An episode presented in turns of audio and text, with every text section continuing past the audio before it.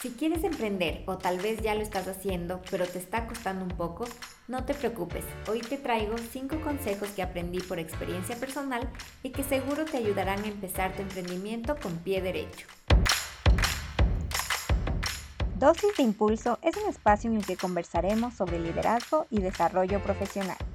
En cada episodio exploraremos conceptos, lecciones, herramientas y técnicas para mejorar tus habilidades como profesional o emprendedor. Soy Pilar Zambrano. Tengo más de 10 años de experiencia trabajando en diferentes industrias en marketing, creación de contenidos, proyectos tecnológicos y emprendimientos. Porque sé que tu tiempo es muy valioso, te contaré brevemente en cada episodio lo que necesitas saber sobre diferentes temas y cómo aplicarlos en tu día a día para transformarte en el líder y la persona que quieres ser. Sumérgete en una nueva dosis de impulso.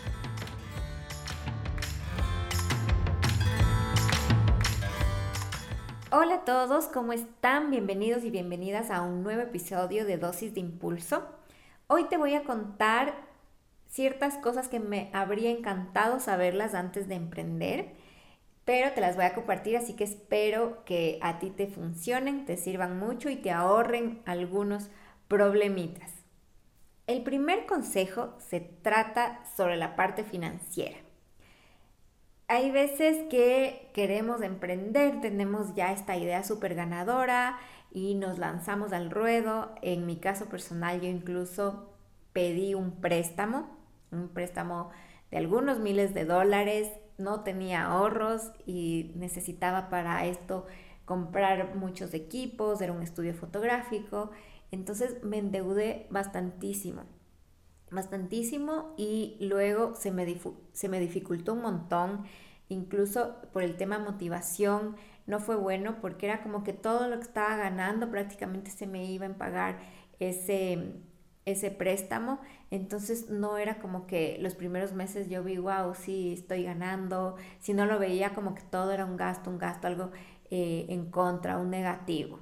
Entonces te, aconsejo que si estás decidiendo dejar tu trabajo para ponerte tu emprendimiento, ten unos ahorros. Lo ideal es que tengas ahorrado para vivir sin estresarte, sin, si es que tu emprendimiento el primer año no genera ningún ingreso, que tú tengas este ahorro para vivir esos 12 meses y sostener tu emprendimiento. Este es el ideal, por lo menos un año.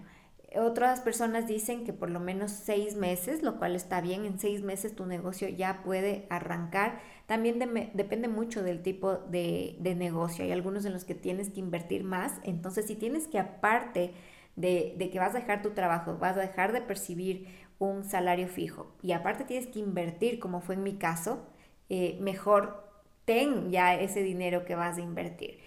Entonces, Aquí deberías tener dos tipos de ahorro. Una parte en la que vas a invertir en equipos, en producto, en material y la parte que te va a ayudar a sostenerte, a vivir, a pagar tu arriendo, tu alimentación, etcétera, etcétera. Es muy importante esta parte porque es la que más estrés causa en un inicio a un emprendedor, la parte financiera, sobre todo si es que ya venías acostumbrada a un salario fijo y vas a simplemente dejarlo de la noche a la mañana. Hay cosas que no las tomamos en cuenta. Por ejemplo, en un trabajo, en la mayoría te dan un seguro, aparte del seguro social que te, que te lo pagan, eh, bueno, en la mayoría de países, también otras te dan un seguro privado. Entonces, no es solamente los gastos de vivienda, riendo, sino muchos otros que tú ya los, que la empresa, digamos, te los subsidiaba, la empresa en la que trabajabas. A veces también te subsidian alimentación, transporte. Entonces, todos esos gastos es importante que tú sepas, ok, para yo vivir eh, independiente, sin un trabajo fijo, ok, tengo todas estas cosas que pagar, mi plan de teléfono también, eh, como te digo, los servicios, luz, agua, internet, teléfono, etcétera, etcétera. Haz bien tus cuentas, multiplícalas por el número de meses que tú crees que eh, te va a llevar a que tu negocio ya empiece a generar suficientes ingresos para que tú estés tranquila. Y eh, cuando tengas claro ese número, haz todo lo posible por ahorrarlo y cuando ya lo tengas ahorrado, ahí sí inicia. No te recomiendo yo en lo personal este tema de, de sacar créditos. Habrán personas que tal vez les haya ido bien. En mi experiencia personal no fue una experiencia muy bonita, por lo que yo sí te digo mejor inicia con unos ahorros y no con deudas. El segundo consejo va muy relacionado con el primero, ya que también se trata sobre las finanzas, en este caso ya no tanto sobre las finanzas personales y tus ahorros, sino ya las finanzas del negocio en sí. Debes iniciar controlando muy bien tus costos y aquí te quiero hacer una diferencia entre los costos fijos y los variables. Los costos fijos trata de mantenerlos al mínimo, lo más bajitos posibles. Por ejemplo, si eh, para tu negocio necesitas alquilar un local, un espacio físico. Esto es un costo súper alto. Entonces, no te lances de una a tener un mega local y a decorarlo y pagar mobiliario, porque el costo va a ser tan, tan alto que independientemente de si vendes un producto o si vendes 100, tú vas a tener que pagar todo ese arriendo. Entonces, Trata de empezar tal vez, eh, yo te diría, con ventas online, si es que es un producto que lo puedes distribuir fácilmente, que en online se va a ver bien, no es que la gente... Incluso ahora todo se vende online, ahora con la pandemia, productos que se pensaban que antes por internet no se podían porque la gente los quiere ver, los quiere tocar, se los quiere probar. Ahora vemos que absolutamente todo se vende por internet. Entonces, ¿para qué iniciar pagando un arriendo y teniendo costos fijos tan altos, si puedes hacerlo por internet. ¿Cuánto te cuesta eh, pagar un dominio, un hosting, eh, un mantenimiento de, de tu e-commerce versus cuánto te cuesta pagar un arriendo con luz, agua, teléfono, internet, etcétera, etcétera, etcétera, guardianía, seguridad, cámaras, tantas cosas que implica tener un local físico? Entonces aquí te digo, a mí me pasó también con, el estudio fotográfico, tenía unos costos fijos demasiado altos, que eso, claro, sumado al pago del préstamo, era demasiado. O sea, prácticamente los primeros meses era en contra, yo vivía en contra, de ahí ya logré un poco eh, llegar a tablas, pero aún así no tenía todavía suficiente para vivir, entonces me, me tomó varios meses salir de eso. Entonces intenta mantener estos costos fijos lo más bajito posible. Y en cuanto a los costos variables, tienes que calcularlos súper bien. Si tú vas a desarrollar un producto y necesitas los materiales, calcúlalos, pero en base a un número, de acuerdo al volumen que tú piensas hacer. No es lo mismo hacer uno a hacer 100. Si es que vas a hacer, no sé, me invento cualquier cosa, unas agendas, no es lo mismo imprimir una por una a imprimir de 100 en 100. Entonces tienes que tener también todos estos costos em, que se dan eh, por la producción de tu producto o si estás importando, tenlos súper bien calculados, porque un error, un pequeño error pueden hacer que tu margen de ganancia varíe muchísimo. Y aquí también eh, te quiero dar un tip. Muchas personas dicen que para eh, que un negocio sea rentable, debes ganarle por lo menos tres veces del valor que te está costando. Otros dicen que debe ser 7 para que realmente sea un producto ganador. Entonces ahí te dejo, bueno, el mínimo sí debería ser eh, tres veces, ideal si es siete veces más lo que le puedes ganar ese producto. Pero entonces calcúlalo súper bien porque como te digo, cualquier error mínimo puede eh, incluso eh, en algunas ocasiones llevarte a estar en contra. El tercer tip se trata sobre la parte administrativa. No la descuides y siempre tómala en cuenta. A veces nos emocionamos con nuestro producto, decimos, sí, yo voy a, tengo un producto ganador, voy a ser emprendedora, lo voy a vender y nos olvidamos de una parte administrativa que es clave cuando estamos iniciando. Por más pequeño que sea nuestro negocio, tenemos que pagar impuestos, tenemos que llevar una contabilidad, eh, tenemos que igual, como les digo, toda esta parte de los costos.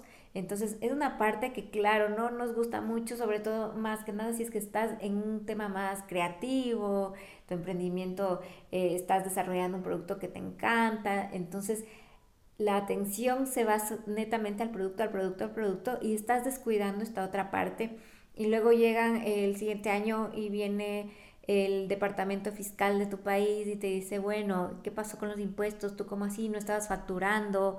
Eh, ¿Qué está pasando? ¿O de dónde vienen estos ingresos? Tienes que tenerlo todo en cuenta. Es muy linda la parte, digamos, más creativa y comercial y de marketing y de redes sociales.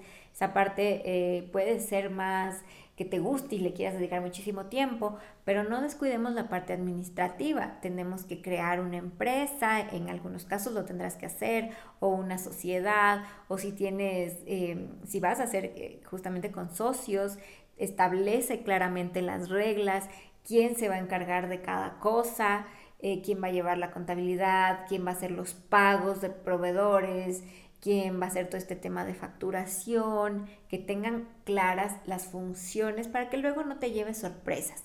También tienes que tener registro de marca, copyrights, etcétera, etcétera. O sea, son cositas pequeñas que cuando estamos en la idea y estamos súper emocionadas nos olvidamos, pero también tenemos que ponerlas sobre la mesa desde un inicio, sobre todo si, está, si tienes socios con los que estás iniciando este emprendimiento, pongan todas las reglas súper claras desde un inicio, cómo van a ser la ganancia, cómo va a ser la distribución, cuánto porcentaje van a reinvertir en el negocio, cuánto porcentaje se va a llevar cada uno, etcétera, etcétera. Que todo esté súper claro, cuentas claras, amistades duraderas, eso es un dicho muy popular, pero muy cierto también. Como cuarto consejo, te voy a pedir que te apoyes en otros emprendedores. Cuando nosotros estamos iniciando un nuevo negocio para reducir los costos, que está muy bien, eh, queremos hacerlo todo nosotras. Entonces, ok, yo misma me voy a hacer el logo porque ya hay muchas herramientas, yo misma me voy a hacer mi página web, yo misma voy a irme a buscar los materiales y tratar de hacer los diseños y tratar de hacer absolutamente todo. ¿Qué es lo que pasa? Que como no somos expertas en todas estas cosas, tal vez tenemos una área de expertise mejor que otra, pero para reducir los costos decimos, no, yo lo puedo hacer, pero nos va a tomar mucho tiempo porque no somos expertas en cada uno de estos pasos, en el desarrollo de cada una de estas cositas. Entonces esto va a hacer que iniciemos muy lento. Y he visto casos en los que solo en hacer el logo porque lo quiere hacer esta misma persona el logo, se demoran meses, o en pensar el nombre, se demoran meses, y es que no, y es que la página web, y es que, y, y también en mucho, mucho detalle, perdemos mucho tiempo, muchas horas. Entonces, aquí es clave apoyarte en otros emprendedores que están también como tú iniciando, porque así como tú eres experta en algo, estos otros emprendedores tienen su expertise y pueden hacer un canje. Piensa tú en qué le puedes ayudar. Ok, tú no sabes de diseño, necesitas hacer eh, tu logo. Entonces, busca un eh, emprendedor que también esté iniciando y piensa qué le puedes dar tú a cambio. Tus servicios tal vez o tu producto le puede servir. Intenta apoyarte. Estas redes de apoyo son muy, muy importantes porque nos ayudan, todos estamos en situaciones similares. Entonces, tal vez este diseñador que te puede ayudar con tu logo está necesitando, eh, no sé, tu servicio de, qué sé yo, de, de, tú, no sé, tú estás haciendo almuerzos saludables, de eso se trata tu emprendimiento. Tal vez él te puede decir, chévere, ¿sabes qué? Yo quiero mejorar mi dieta, entonces hagamos el canje, yo te doy el logo, tú me das todo un mes o dos meses, no sé, de, de tus almuerzos saludables que vendes y es un gana-gana. Aquí es clave que también eh, le ofrezcas este tipo de canjes a emprendedores que están iniciando, como te digo, porque cuando ya son personas con negocios muy bien establecidos, incluso hay veces que se pueden ofender porque creen que le estás pidiendo las cosas eh, de, o sea, gratis y, y obviamente no es esa la intención, pero sí el apoyarnos a través de un canje en el que se sienta realmente que las dos personas están ganando por igual no que una se quiere aprovechar de, la fama del otro, como a veces pasa con algunos influencers, no es que uno se quiera aprovechar del trabajo de otro, sino que sea lo más equitativo posible y se puede llegar a un acuerdo Y esto te va a quitar carga mental, ya no vas a tener que estar tú estresada pensando, eh, tratando de hacer un logo en el que no eres experta. Y lo mismo puedes hacer con tu página web y con el resto de cosas que necesitas. Esto te va a ayudar a que tu emprendimiento se ponga en marcha mucho más rápido. Tú te enfocas en, tu expertise, que en este caso serían estos almuerzos saludables, que es tu producto. Te enfocas mucho en esto y vas iniciando y dejas y confías en estos otros profesionales. Finalmente, te pido que no descuides el servicio al cliente. Eh, cuando iniciamos, como te digo, hay muchas áreas que son más administrativas, que tal vez no las hemos explorado, tal vez nunca hemos tratado directamente con clientes en, otros trabajos que hemos tenido, pero cuando estás tú iniciando tu emprendimiento, tú prácticamente haces eh, muchas partes también administrativas y una de ellas es el servicio al cliente y la venta. No debemos descuidarlo, debemos tratar de que la experiencia desde el primer contacto con tu marca hasta que ya se realiza la venta, incluso después un servicio postventa si es el caso, que sea lo mejor. Cuida de todos estos detalles, porque cuando uno inicia tiene, tienes poco presupuesto, entonces para difundir y hacer publicidad y promoción no vas a tener muchos recursos, pero el mejor canal, la mejor forma de difundir tu negocio va a ser el boca a boca van a ser las recomendaciones de tus primeros clientes. Por eso es importantísimo que la experiencia que se llevan tus primeros clientes sea impecable, sea la mejor, porque ellos van a compartir en sus redes sociales, van a contar a sus amistades, mire, el otro día me compré unos almuerzos, están buenísimos, la atención fue de lujo, me escribieron rapidísimo, me contestaron todas las preguntas que hice, me trajeron en unas bolsas hermosas, o sea, todos estos detallitos que a veces eh, se nos pueden estar escapando, piénsalos. Desarrolla todo el journey de, de, compra, todo el camino de compra, dónde son los puntos de contacto con tu marca para que todos estos sean, como te digo, impecables, sean lo mejor, porque vas a ver cómo te va a recomendar esa persona y te van a empezar a llegar cada vez más y más clientes. Esto sobre todo eh, en el inicio es tan importante porque una mala experiencia, en cambio, te puede causar un daño gigante, gigante. Si una persona empieza a decir, me fue terrible con ese negocio, los almuerzos no son como los de las fotos, me vino todo en, en unos empaques que se derramó todo, todo se mezcló. O sea, imagínate en este pequeño ejemplo que te dije, cuántos detallitos no he ido sacando así poco a poco, en los que tú tienes que estar como emprendedora, como dueña de este negocio, tienes que estar con toda la atención, con todos los ojos encima, con toda tu, mente, tus sentidos, para que sea la mejor experiencia. Cuídala porque vas a ver cómo estas recomendaciones positivas, eh, invita a la gente también que te etiquete, que comparta en sus redes para que te ayuden a difundir tu servicio o tu producto. Eh, a veces esto es simplemente la gente, no es que les estás obligando, pero si la gente ve que realmente es un buen producto, un buen servicio y tú se lo pides muy amablemente, oye, comparte eh, una foto si puedes, etiquétame, usa este hashtag si tienes un hashtag de tu marca, la gente lo va a hacer. Lo va a hacer porque se va a sentir bien también apoyando a un negocio local, apoyando a una emprendedora. Así que estos son los cinco consejos que te quería dar. Hay muchísimos más consejos eh, que, se puede dar eh, cuando uno está emprendiendo. O sea, a mí me habría gustado igual que me den tantos, tantos consejos para no equivocarme tanto. Eh, sin embargo, estos cinco para iniciar me parecieron que son súper importantes y son unos que me impactaron a mí bastante. Entonces, por eso quería compartirles. Y este es el último episodio de esta primera temporada. Me ha encantado, estoy súper feliz de haber llevado a cabo todo este proyecto del podcast. Se viene una segunda temporada, los invito a todas y todos a seguirlo, a escuchar la segunda temporada, a escuchar cada uno de los episodios, a dejarme sus comentarios también en redes sociales. Síganme en Instagram, dosis de impulso. También me pueden seguir en mi cuenta personal, arroba Pilar Zambrano M. En esa también comparto un poquito más de, mi día a día, de mi vida personal. pero si quieren igual Cuéntenme qué les ha parecido esta primera temporada, cuál ha sido su episodio favorito. Estaré muy feliz de poder recibir su feedback y sus comentarios.